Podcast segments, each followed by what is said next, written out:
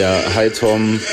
Ähm, ich wollte eigentlich nur kurz Bescheid sagen, ich schaffte heute nicht zur Aufnahme. Äh, aus einem ganz einfachen Grund. Wir haben ja letztens gesagt, dass Wolfsburg zum Zielbereich gehört und nein, das tun sie nicht. Um es kurz zu machen, ich sitze jetzt hier in Wolfsburg im äh, Bahnhofsknast und rufe eigentlich auch an, um zu fragen, ob du irgendwie ein gutes Wort in deiner Bahn-Family für mich einlegen kannst, damit ich hier rauskomme. Hättest auf jeden Fall eine Sache gut bei mir.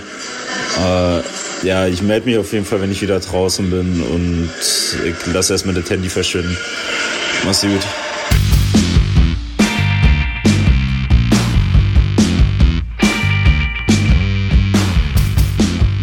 Spiel 1 im Finale Deutsche Eishockey-Liga 2021 ist gespielt. Natürlich liegen die Eisbären wieder 0 zu 1 in ihrer Serie hinten. Flo hat sich darüber so sehr geärgert, dass er sich direkt hat cashen lassen und jetzt irgendwo in einem Bahnhofsknast sitzt und auf meine Hilfe hofft. Ich habe ihm noch schnell geschrieben, dass ich ihm da leider nicht helfen kann. Ähm, aber ich habe mir Hilfe besorgt, um den kurzen Wechsel hier aufzunehmen. Und das ist natürlich wieder der liebe Hannes aus Hamburg. Moin, moin. Moin, moin. Ja, was willst du halt machen? Wenn, wenn einer im Knast sitzt, dann springst du halt ein, ne? Ja, also ich meine, muss ja Show must go on, sagt man ja so schön. Vielleicht ist er ja nach Spiel 2 wieder, wieder da. Vielleicht ist er, können wir ja dann wieder mit ihm rechnen. Vielleicht hat er einen Freigang oder so und dann können wir wieder mit ihm zusammen aufnehmen. Ja, ich weiß nicht, wie das ist mit den äh, Knasttelefonen, ob man Podcasts auch aufnehmen kann, wenn so diese Trennwand zwischen einem ist und jeder auf einer Seite mit diesem Telefonhörer in der Hand. Mo, ich weiß nicht, ob meine schwer. Technik dafür, ob ich genug Technik dafür vorhanden habe. Also eigentlich will ich ihn nicht unbedingt besuchen gehen. Ist ja noch immer, obwohl, das ist, ist eigentlich, Knast war ja schon immer Corona-konform. Ah, lassen wir das, ne? ein anderes Thema. Zumindest die Fernsehknast. Ähm, ja, Spiel 1 im Finale liegt hinter uns. Wir nehmen jetzt ein bisschen verspätet auf, lag natürlich auch ein bisschen daran, dass wir hätten eigentlich mit rechnen können. Wir haben uns darauf geeinigt, dass wir nach dem Nachspiel 1 aufnehmen. Ähm, ich hatte gedacht, ja, okay, das dürfte dann gerade so noch mit meiner Nachtschicht passen. Dann können wir aufnehmen. Ich kann es schnell noch zusammenbasteln und dann hochladen und vielleicht die Posts vorbereiten für Social Media und dann, ja, war es halt das fünfte Spiel der Saison zwischen den Eisbären und den Grizzlies Wolfsburg, welches in die Verlängerung gehen musste. Und diesmal ja auch eine Verlängerung, die nicht nach fünf Minuten beendet war und anschließendes Penalty-Schießen Skills Competition. Ähm, nee, ging dann bis in die 17. Minute, 18. Minute der Overtime. Dann 3 zu 2 an die Grizzlies Wolfsburg, die jetzt quasi zu Hause dann äh, den Sack zumachen können für ihre erste Meisterschaft. Soll ich ganz kurz den Spielfilm durchgehen und dann nicht nach deiner Meinung fragen? Jetzt habe ich schon so viel geredet, es tut mir leid. Gerne doch. Äh, starte durch. Ja. Also, torloses erstes Drittel. Dann geht Wolfsburg in der 34. Minute durch Gerrit Fauser in Führung. Diese kann Marcel Löbitz mit seinem ersten Playoff-Tor ausgleichen. Im Powerplay, wohlgemerkt, muss man ja, muss man ja mit angeben, dass die Eisbären mal ein Powerplay-Tor geschossen haben. Äh, die, äh, der Ausgleich hielt allerdings nicht lange, denn Gerrit Festerling, also es sind dann auch Torschützen bei Wolfsburg, ne? Fauser, Festerling sind so die. Na. Ähm, ja, Gerrit Festerling bringt die Wolfsburger wieder in Führung. Also wir dann auch schon im dritten Drittel. Und äh, ja, die Wolfsburger Führung hält dann sogar bis in die letzte Minute hinein. Da kann dann Zach Beutschak noch ausgleichen. Es geht dann in die Verlängerung. Ja, und in der Verlängerung ist es dann äh, Julian Melchiori. Melchiori? Ja, ja Melchiori. Melchiori. Geiler Name, ehrlich. Also wirklich ein geiler Name. Äh, der dann das Siegtor für die Wolfsburger in Spiel 1 erzielen kann. Hannes, dein Eindruck zum Spiel? Warum sollte ein Spiel gegen Wolfsburg in den Playoffs anders verlaufen als in der Hauptrunde?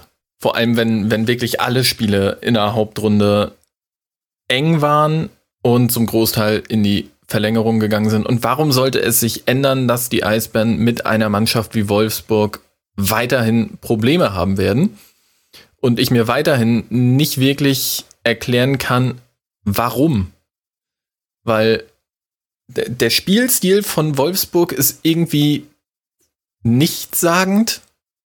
Es ist, das ist jetzt nicht so, dass Wolfsburg übermäßig hart spielt ähm, dass Wolfsburg einen enorm aggressiven Vorcheck spielt, dass Wolfsburg ein mit viel Tempo kommt, dass Wolfsburg Spielwitz hat, dass äh, Wolfsburg mauert und nur über das Transition Game irgendwie reinkommt. Ich, ich kann nicht beschreiben, was dieses Spiel von Wolfsburg ist. Und dementsprechend kann ich mir an der Stelle auch nicht wirklich erklären, äh, woher jetzt die Probleme der Eisbären mit diesem Spielstil herkommen. Ja, gut. Schlechtes das Format. Tschüss. Ja.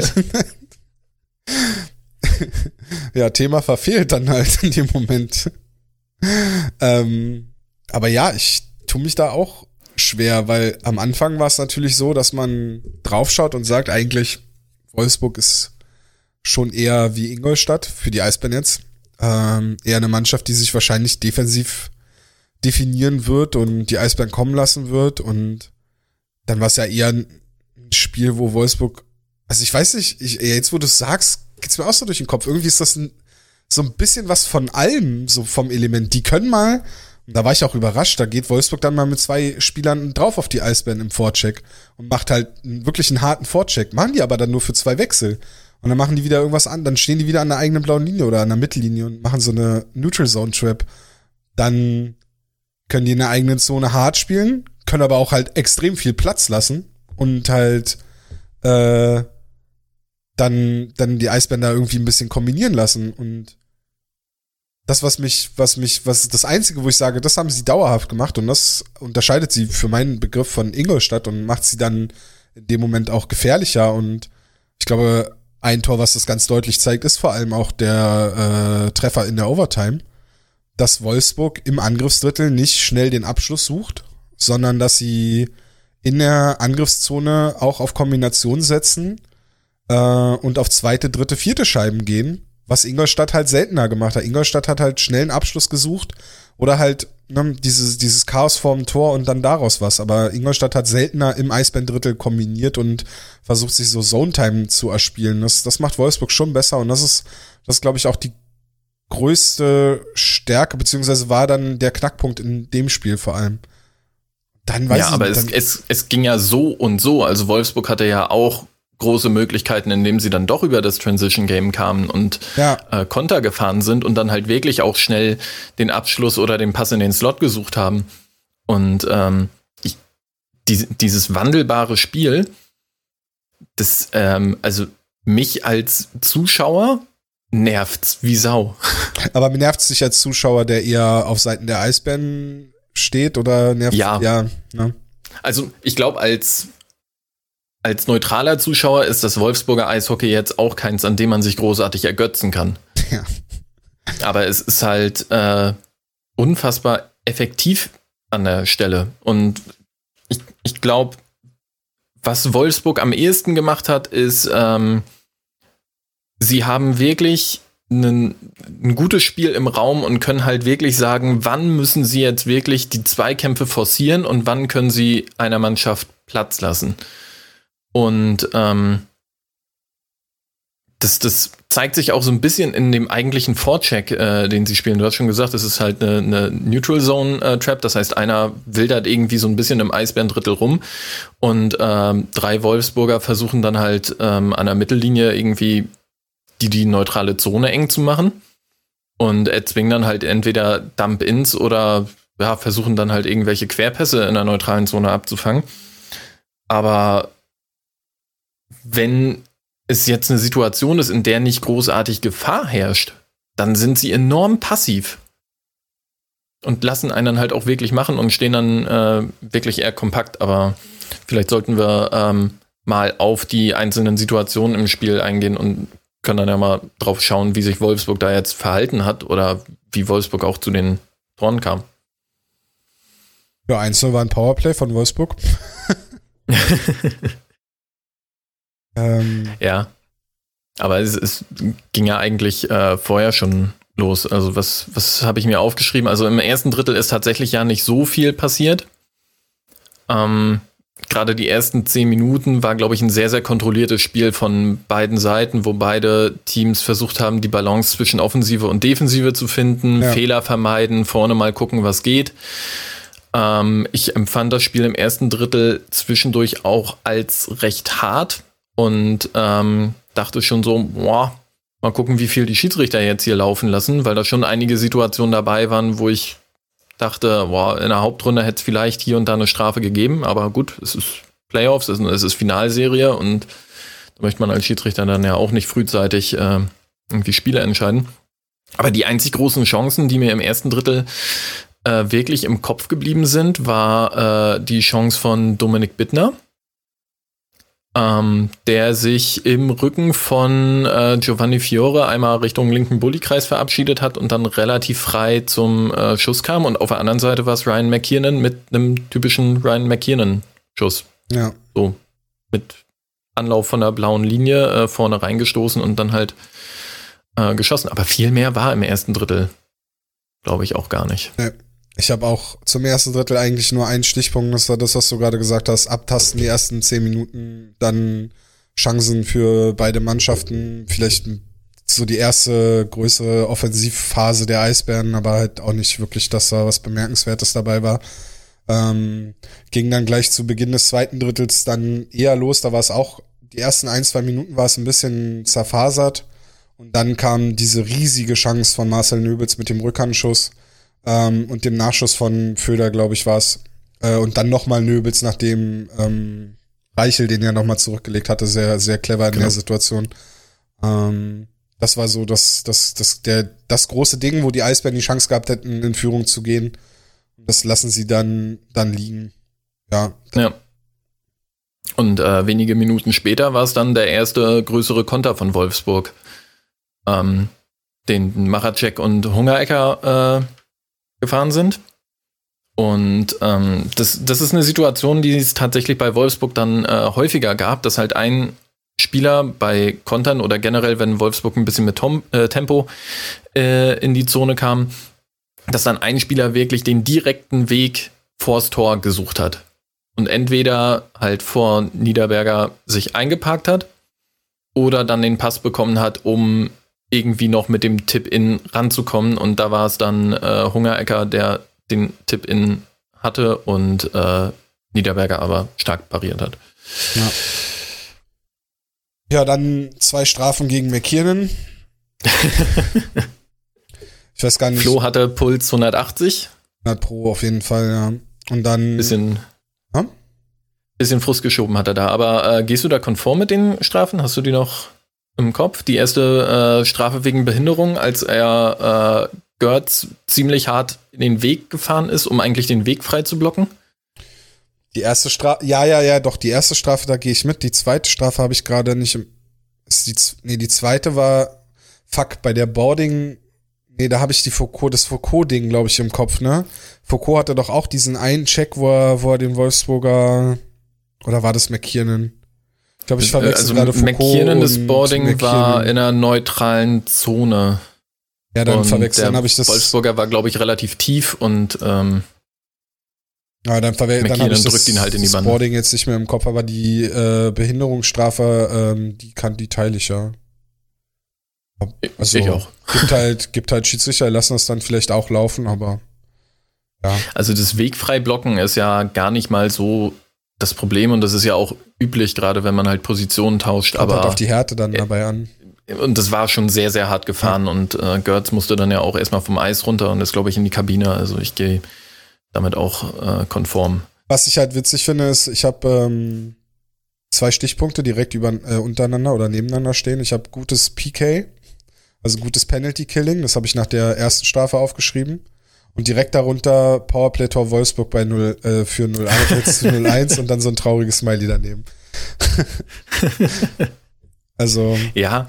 Eigentlich sah die Unterzahl ja gut aus. Also es war schon eine gute Unterzahl, die erste. Und war dann so wie man das äh, zumindest sehen konnte, weil es ist ja Finale und Magenta Sport haut dann ja mal drei Kameras mehr irgendwie in die Arena und diese Kameraperspektive so schräg aus, ist. aus der Ecke, die so schräg ist. Ja. Ich habe die Krise bekommen, mhm. weil man nie das komplette Drittel im Bild hatte und man konnte gerade, wenn ähm, wenn dann der Aufbau irgendwie gefahren wurde, man konnte nie wirklich erkennen, ist der Aufbau jetzt gut, sichert da noch irgendjemand äh, die blaue Linie ab. Man konnte es echt nicht erkennen und ähm, boah, ich glaub, schwierig. Ich glaube, es ist Kamera. auch ein anderer Winkel als der, den sie noch unter normalen Bedingungen sonst äh, hatten. Also, dass sie ja mal gerne so eine Kamera weiter weg und so schräg drauf oder so, oder wo man so das ganze Spielfeld sieht, äh, gerade in den wichtigen Spielen, Finale oder so, dann benutzen.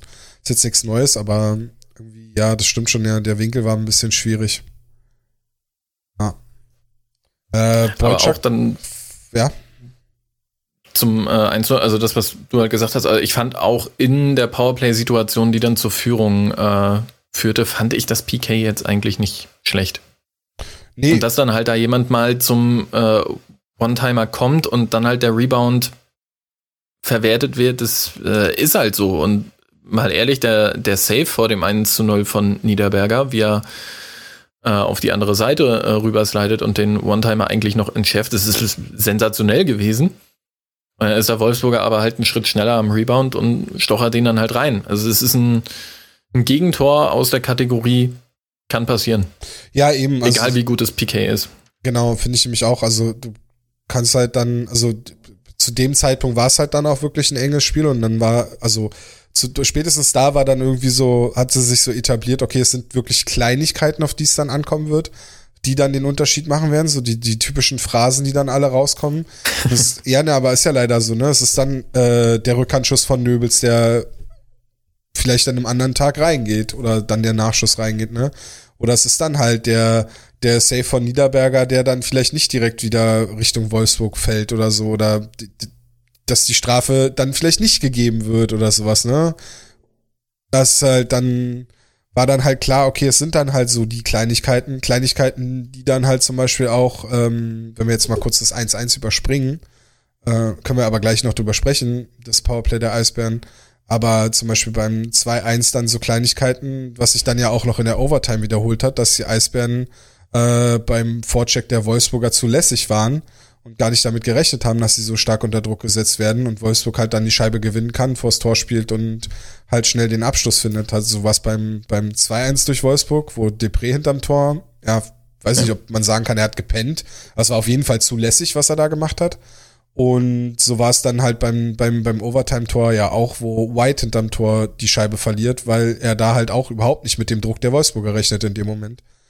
Ja, ähm, und beim, beim 1 zu 2 kann ich ehrlich gesagt nicht verstehen, wie der Preda so lässig äh, damit umgehen kann, denn in der Situation kurz davor äh, gab es schon äh, einen Vorcheck von Mattis Olymp, und zwar nur von Mattis Olymp, der den Vorcheck gegen drei Eisbären fährt und am Ende als Sieger mit dem Puck rauskommt. Also da war schon halt diese, diese Lässigkeit oder Fahrlässigkeit an der Stelle eher zu sehen, dass man, dass, dass man zu dritt einfach den Puck gegen einen Vorchecker verliert und dass Wolfsburg das dann natürlich eine Situation später nutzt und dann halt wirklich den Vorcheck in, in Person von Jormaka wirklich hart fährt.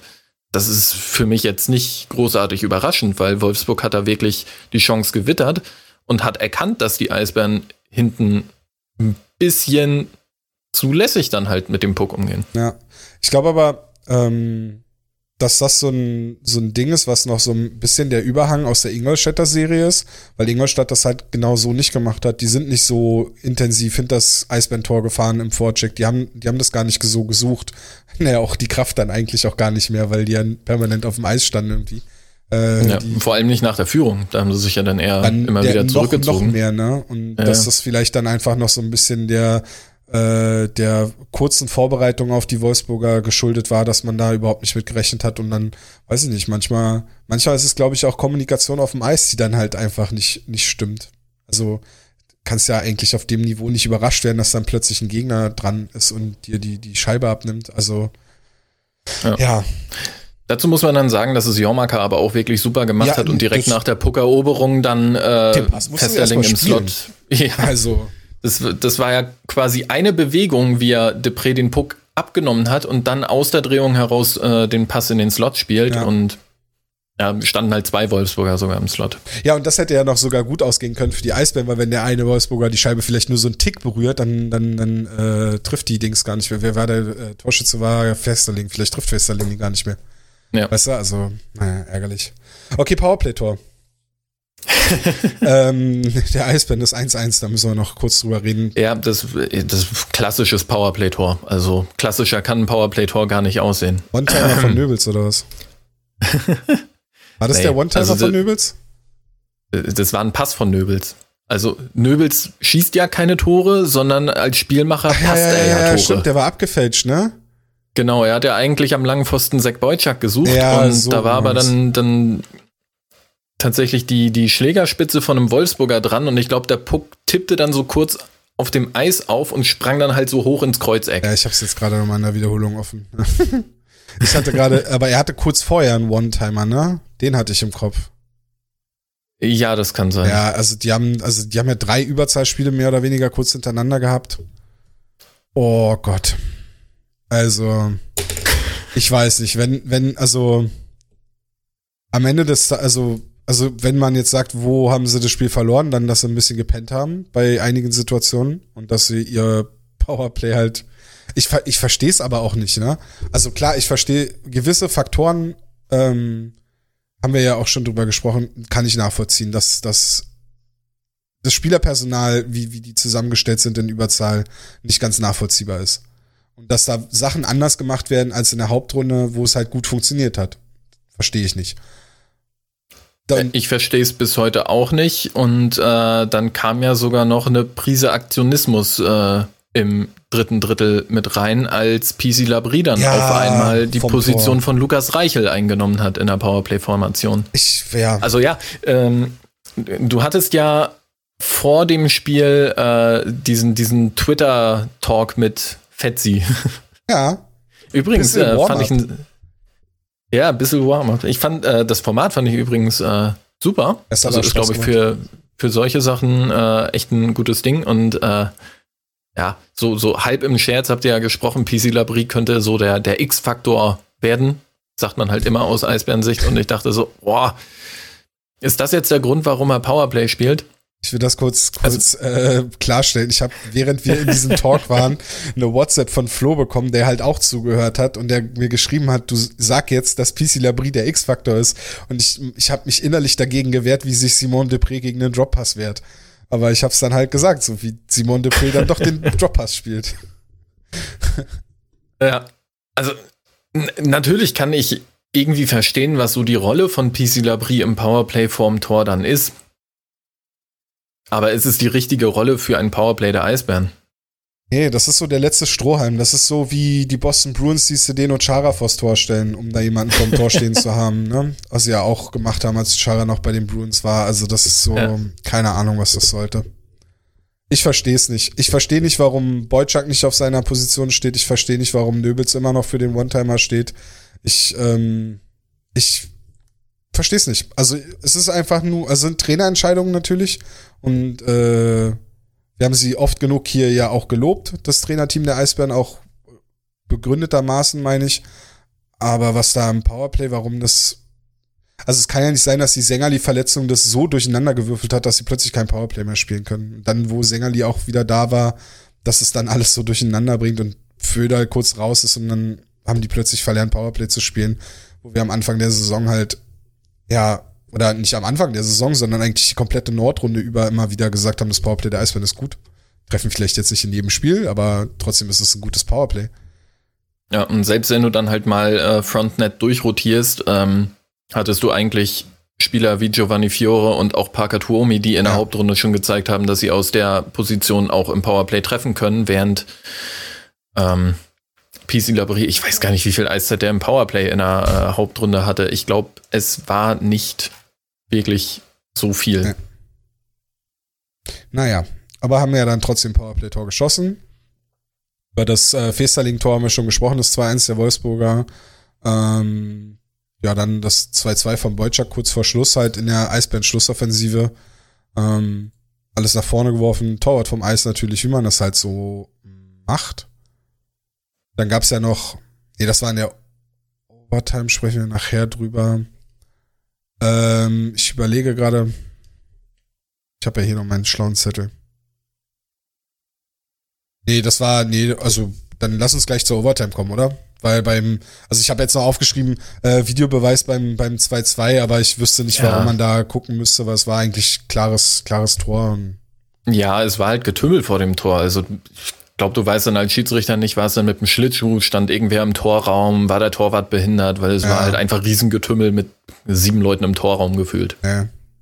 Und im Grunde das, was für das äh, Powerplay-Tor von Wolfsburg galt, galt ja insofern auch jetzt für den Ausgleich, nämlich prallt der Puck ein bisschen anders, dann kommt ein Wolfsburger ran, kann den klären und dann ist das Ding halt weg. Ja. Aber da war halt die, das Scheibenglück ein bisschen auf äh, Seiten der Eisbären und Boyczak konnte das Ding dann rüberdrücken. Was mir gefallen hat, war halt, dass es halt ähm, mal aus der Perspektive nochmal kurz, es war halt mit dann mit sechs Spielern natürlich, aber das ist halt eigentlich so ein, ja, so ein Schuss, der der, der Richtung Tor gegangen ist, aber auch so ein bisschen hoch, also der jetzt nicht zwingend für einen Abpraller war, aber der schon nicht nett war für Strahlmeier, also weil der hier so komisch auf die Brust ging. Und dann halt quasi wirklich drei Eisbären direkt da waren für den, für den Rebound und dafür ackern konnten. Das hat mir schon gut gefallen. Ähm, ja. War halt dann mal schön zu sehen. Okay, lass uns. Genauso hat mir dann gut gefallen, dass ähm, schon relativ früh der Torwart vom Eis genommen wurde. Also das war schon zwei Minuten vor äh, ja. Spielende, als Niederberger runterging. Gibt auch äh, Trainer, die da vielleicht dann nochmal versuchen, einen Schuss aufs Tor zu bringen, das Offensivbully zu nehmen, dann die Auszeit zu nehmen und dann den Torwart runterzunehmen, um dann mit irgendeinem Setplay äh, das Ganze aufzuziehen. Aber das ist dann halt wieder eine gute Aktion des Trainerteams, zu sagen, wir, wir sind in Puckbesitz und wir nutzen das jetzt aus und nehmen dann den Torwart auch frühzeitig runter. Ja. Und Wolfsburg nimmt dann vier Icings. Ja, genau. Wolfsburg nimmt dann vier Icings und keine Strafe. ja, da war, ist halt dann das Gegenbeispiel gewesen. Ne? Du hattest das ja auch getwittert. Ähm, ist dann halt genau im Vergleich zu der Olver-Strafe im Ingolstadt-Spiel dann genau das Gegenbeispiel, warum dann vier, fünf Icings in Folge dann gar keine so gute Idee sind, wenn du eine Führung verwalten willst, die sehr knapp ist. So, dann lass uns doch schnell auf die Overtime schauen, weil wir haben ja dann noch einen anderen Punkt, über den wir noch diskutieren müssen und wir sind schon, ich, halte dich schon länger auf, als ich es dir versprochen habe. Na, ähm, geht schon. Hat eigentlich einen guten Beginn in die Overtime. Äh, dann gab's die Situation mit dem Boyczak Dump-In, der so geil von der Bande abgesprungen ist, der fast reingegangen war. Äh, den Strahlmeier Boah, das wäre auch wirklich hält. so fies gewesen. Das hat aber zum halt Spiel gepasst. Final, ja, aber äh, also denk das mal noch weiter. Stell dir mal vor, das wäre nicht Spiel 1 gewesen, sondern Spiel 3 in der Overtime und dann wärst du deutscher Meister, weil halt so eine Gurke dann am Ende äh, reingeht. Mhm. Kann man sich dann darüber freuen? Ich meine, wie hoch ist die Wahrscheinlichkeit, aber. Es gab, Gut. doch kann man, also äh, es gab 2011 in den Stanley Cup Playoffs äh, eine Situation, wo auch eine Scheibe tief geschossen werden sollte und damals hatte ich ja noch so ein bisschen Sympathien, mehr Sympathien für die Vancouver Canucks. Und da ist die Scheibe auch von so einer, von so einem Stanchion abgeprallt in die Mitte und es gab genau einen Spieler auf dem Eis, der wusste, wo die Scheibe ist und das war Kevin Bieksa, der sie dann direkt aufs Tor gedrescht hat und äh, damit das Spiel und die, ich glaube, es war glaube ich sogar Spiel 7? Weiß ich nicht. Auf jeden Fall dann das Spiel damit in der Overtime entschieden hat und äh, doch, da kann man sich schon drüber freuen, sehr drüber freuen. Ja. Und dann, ähm, also Overtime war dann, war dann überraschend, fand ich, dass die Overtime doch äh, viele Chancen hatte. Also ich hatte so ein bisschen die Befürchtung, dass das eher so eine Overtime wird, die in die Richtung geht, dass beide Mannschaften eher defensiver spielen, noch defensiver spielen und vielleicht gar nicht so viele Chancen äh, entstehen, aber das war dann doch relativ viel auf beiden Seiten. Und ja, dann war es halt wieder so eine Situation wie vor dem zweiten Tor der Wolfsburger, wo Wolfsburg wieder den Moment richtig erkennt, äh, Druck auf die Scheibe auszuüben, ähm, die Eisbären überhaupt keinen Aufbau zustande bekommen und dann letztlich äh, White hinterm Tor die Scheibe verliert. Und dann kommt das, was wir vorhin schon mal kurz gesagt hatten, dass Wolfsburg dann gerne mal die Scheibe auch im Angriffsdrittel kombiniert. Das in dem Moment perfekt war, weil Wolfsburg, äh, die Eisbären komplett müde waren. Und dann hat äh, McCurry den Platz, den er braucht, um das, das Tor zu schießen und Wolfsburg damit 1-0 in der Serie in Führung zu bringen. Ich habe mal äh, geschaut, wie lang dann wirklich der finale Shift äh, der Eisbären oh, war. Spannend. Weil wir hatten ja eine ähnliche Situation äh, mit einer Druckphase gegen Ingolstadt, ja. wo die Ingolstädter dann teilweise über zwei Minuten 50 äh, auf dem Eis waren. Ja. Ähm, da kann ich dann verstehen, dass da jemand platt ist. Ähm, bei den Eisbären waren es jetzt tatsächlich eine Minute 25. Also es ist jetzt nicht so ein exorbitant langer Wechsel gewesen, wobei es natürlich auch sein kann in der Overtime, dass auch eine Minute 25 halt wehtun wie zwei Minuten 50. Ja, also es ist in der Overtime, man läuft halt viel hinterher, man hat vorher vielleicht äh, schon ein bisschen was investiert. Also. Aber man sieht es ja auch im, im Verhalten von White, als Melchiori ins Zentrum reinfährt. Da ist überhaupt kein, keine ist, Kraft mehr in den Beinen. Ja, das ist, da bewegt sich vielleicht noch der Kopf Richtung Scheibe, aber vom Körper kommt da nicht wirklich viel mehr hinterher. Ja. Und äh, ja, ist halt wahrscheinlich so, dass du halt dann in der Overtime, gerade wenn du auch die Eiszeit eines Matt Whites hast, ähm, dass du dann halt nach einer Minute 25 platt bist. Ja.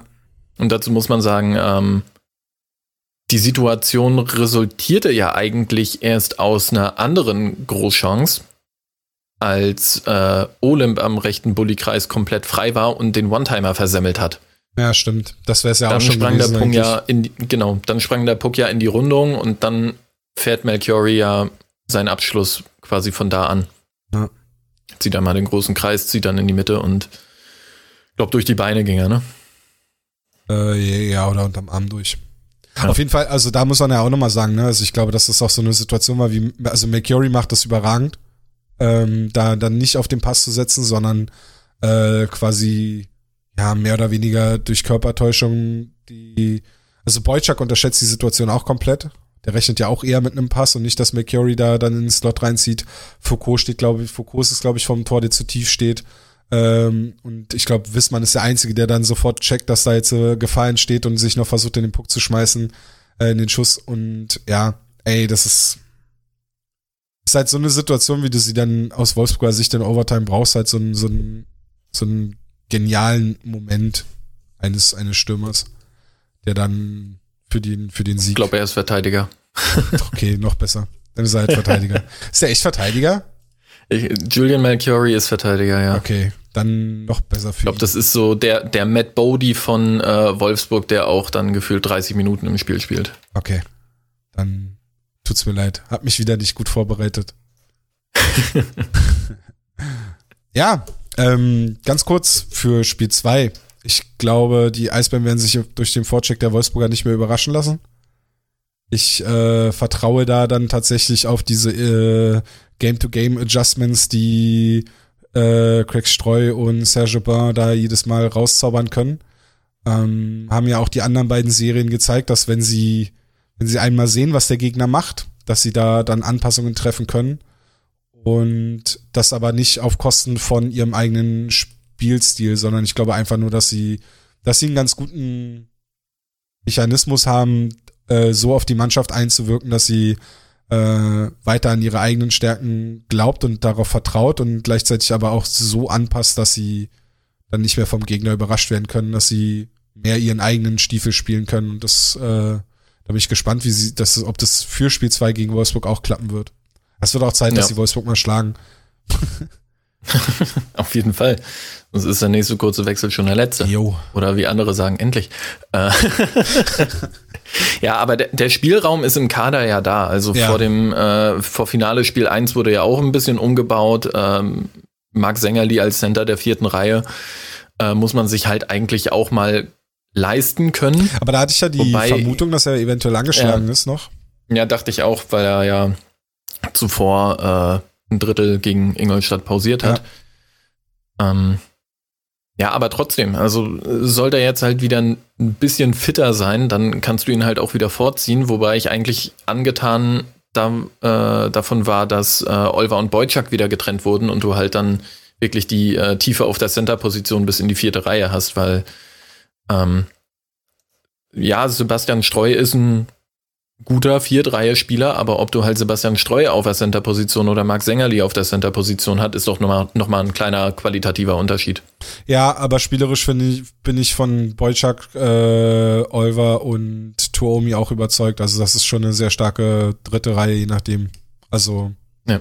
das kann auch gut funktionieren. Also und Fiori mit äh, mit Streu und Labrie, glaube ich, war es in der vierten Reihe. Das ist auch eine sehr gute vierte Reihe, unabhängig davon, ob Streu jetzt dann, also klar ist Streu ein schwächerer Center als Marc Sängerli, aber ich glaube, Marc Sängerli als Center der zweiten Reihe wäre schon, wäre schon besser für die, für die Eisbären insgesamt. Weil es dann halt alles, es rückt dann alles ein bisschen nach unten und macht die dann in der Breite stärker. Das ist halt dann, glaube ich, der entscheidende Faktor daran.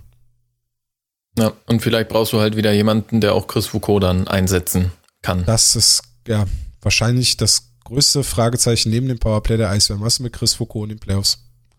Ja. Sehr, ja. Okay, dann haben wir Spiel 1 soweit abgehakt. Eine Sache, über die wir jetzt noch unbedingt reden müssen. Leider. Weil ich mich damit, glaube ich, unbeliebt mache. Ist äh, die Wahl zum Spieler des Jahres in der deutschen Eishockey-Liga. Also jeder, der dir ein paar Mal zugehört hat, wird vorab glaube ich, schon einen ganz guten Eindruck davon haben, welche Meinung du dazu hast. Also ich glaube, es wird hier niemanden groß überraschen. Der Witz ist ja, ich habe ja einen Gamer von Marcel Nöbels im Schrank hängen. also es ist ja nicht so, dass, dass ich den Typen nicht mag, beziehungsweise dass ich den, den Spieler Marcel Nöbels nicht mag und dass ich von der Verpflichtung von Marcel Nöbels nicht überzeugt war. Und dass das ein guter Spieler ist, ohne Frage. Also absolut ohne Frage. Aber und dass er eine, eine gute Saison gespielt hat, auch. Das bezweifelt ja auch niemand. Ohne Frage. Aber hat er die beste Saison aller DEL-Spieler, Schrägstrich aller DEL-Stürmer gespielt? Genau. Und da würde ich sagen, hat er nicht. ähm, und da sind wir dann wieder genau in derselben Situation wie letztes Jahr, wo er unter den Stürmern der Stürmer war mit den sechs meisten Punkten wo vor ihnen Spieler wie Wayne Simmons, Costello, LeBron, Redulic, Pieter waren, der dann dahinter kam. Äh, und dieses Jahr sind sogar, was ist dann dieses Jahr, ist er vierthöchster Scorer unter den Stürmern allein in der DEL und hat Whitney, Akerson und Bailey vor sich. Was machen die drei, die vor ihm stehen, besser? Die schießen auch mal ein Tor.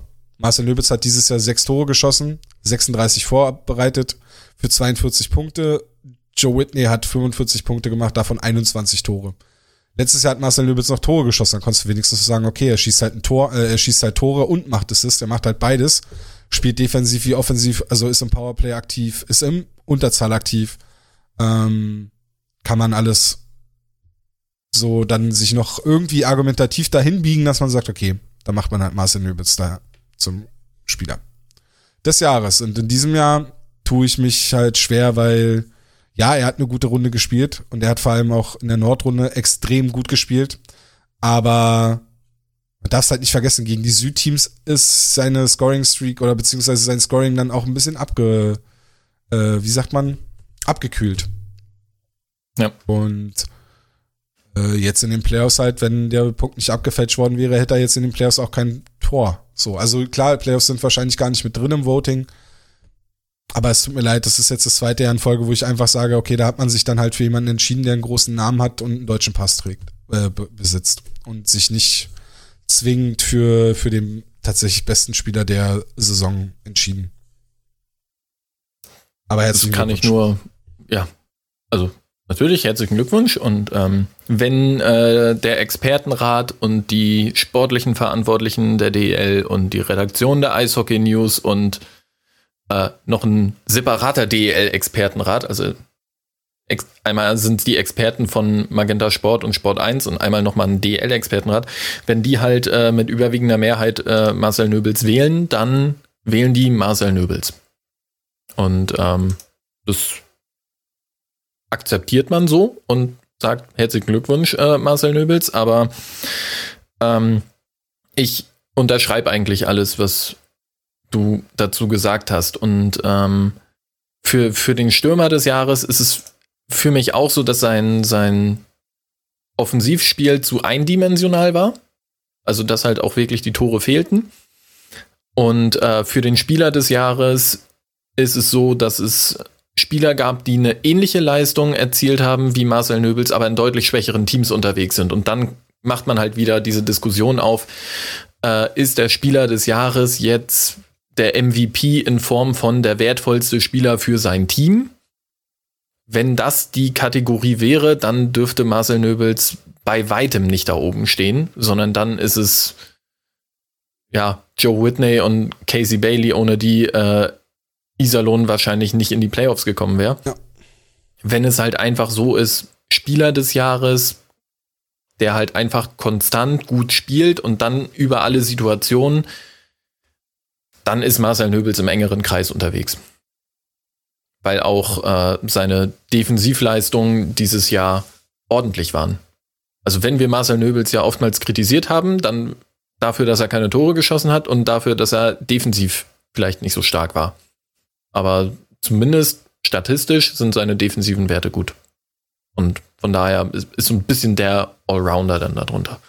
Ich will ihm ja grundsätzlich nicht absprechen, dass er nicht in die Diskussion gehört. Also, dass man, wenn man sich über die besten Spieler der DL unterhalten möchte, dass man da Marcel Löbitz mit reinnimmt, klar. Aber ich finde jetzt zwei Jahre in Folge, wo man andere, viel deutlichere Kandidaten hat. Entschuldigung. Kein Corona. Irgendwas im Hals. Ähm, wo, man, wo man deutlich andere Kandidaten vor ihm hat, auf die man sich beziehen könnte.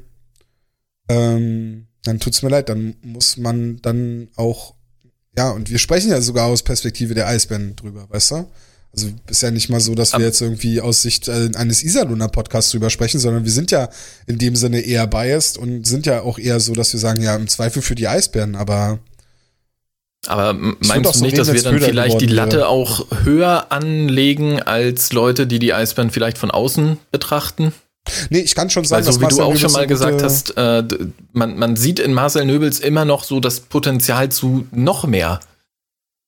Eigentlich, ja, wenn er alles ja abruft, so. was er kann. Aber sehen, sehen nur wir das, weil wir ihn halt wirklich jedes Spiel sehen und nicht nur die positiven Sachen sehen, sondern auch die negativen Sachen sehen, die vielleicht noch schwerwiegender äh, auswerten, weil wir einfach einen anderen Anspruch nochmal an Marcel Nöbels haben als die Außenwelt. Grundsätzlich würde ich ja sagen. Also ja, natürlich. Also dadurch, dass wir ihn ja jedes Mal äh, immer sehen, haben wir ihn ja natürlich wie so ein in so einem Vakuum, ne? Also wir, wir schauen ja da ganz anders drauf. Und wir sehen natürlich, wir bewerten natürlich den Einwechsel, wo er den Kopf hängen lässt und nur nach hinten äh, coastet, so, den bewerten wir natürlich viel, äh, den, den, da gibt's eine da, da gucken wir viel strenger drauf als äh, jetzt jemand, der die Eisbären nur zweimal sieht, weil weil weil es gerade gegen Südteam geht, ja. Und jetzt jetzt gegen Straubing oder so ist, ne? Dann dann dann siehst du den da zweimal und dann hat er da vielleicht einen so einen Wechsel drin und wir sagen, ey, das kann doch nicht sein, dass er es schon wieder macht. Und die Straubinger sehen halt nur den einen Wechsel und denken sich, ach komm, aber der hat vier Assists in den beiden Spielen gegen Straubing gemacht, so ist stark. Und dann guckt man auf die Statistiken und die Statistiken sind ja auch gut. Der hat ja wieder knapp einen Punkt pro Spiel gemacht.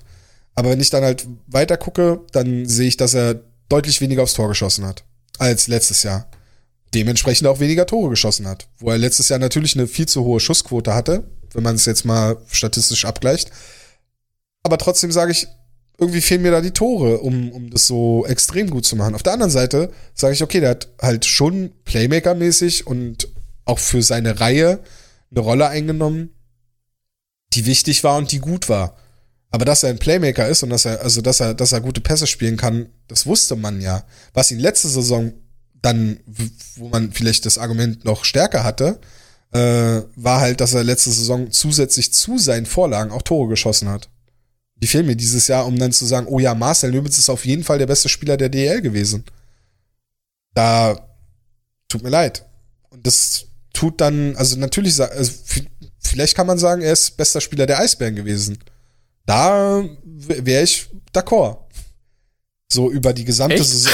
Ich glaube schon, über die gesamte Saison betrachtet kann ja. man schon sagen, so insgesamt hat die längste Phase gehabt, in der er halt gut war. Andere Spieler, so Foucault ist irgendwann abgekühlt, Sängerli war verletzt, äh, Pföderl war verletzt, war dann raus. Äh, bei Reichel fehlen die Punkte leider.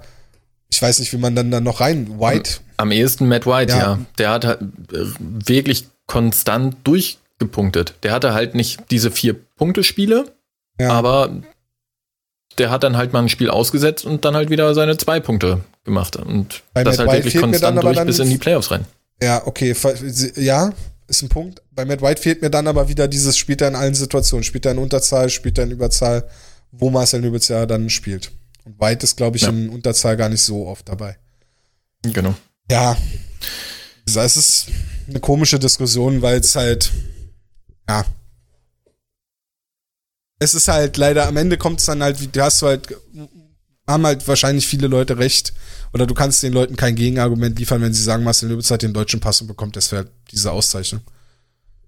Und es ist dann halt auch nicht fair für Marcel Nöbels, weil es dann seiner Leistung so ein bisschen was wegnimmt, die ja da war. Also wie gesagt, ich will es ja jetzt nicht. Ja, man dreht sich, wir drehen uns, ich drehe mich im Kreis. Am Ende sage ich, ja, am Ende sage ich, dass er ein gut, dass er, dass er ein guter Spieler ist und dass er, dass er, äh, ja, keine Ahnung. ich, ich weiß nicht mehr. Keine Ahnung. Er hat eine gute Saison gespielt. Er hat sehr gute Saison gespielt. Sogar konstant zwei sehr gute Saisons gespielt. Ja. Saisonübergreifend geht für mich die Wahl wahrscheinlich auch dann in Ordnung. Ja. Okay. Herzlichen Glückwunsch noch. Herzlichen Glückwunsch. Ja, es ist Thomas Popisch zum Trainer des Jahres. der beste Trainer der Welt. Ja. Ähm, ja. Na gut. Damit äh, kommen wir zum Ende von, vom, vom kurzen Wechsel 27 nach Playoff-Spiel Nummer 6. Zum Playoff-Spiel Nummer 7 auf jeden Fall. Haben wir schon zweimal. Ich zähle nicht mit, ich bin so selten dabei. Kurzer Wechsel Nummer 27 nach Playoff-Spiel Nummer 7. Äh, vielen Dank fürs Zuhören. Ähm, folgt uns, kommentiert und äh, liked, teilt und sonst was auf allen möglichen Plattformen, wo das möglich ist. Und wir hören uns dann nach Spiel 2 wieder. Mal gucken, ob wir Flo bis dahin freiklagen können. äh, vielen Dank, Hannes, und äh, bis zum nächsten Mal. Ciao, ciao. Bis dann.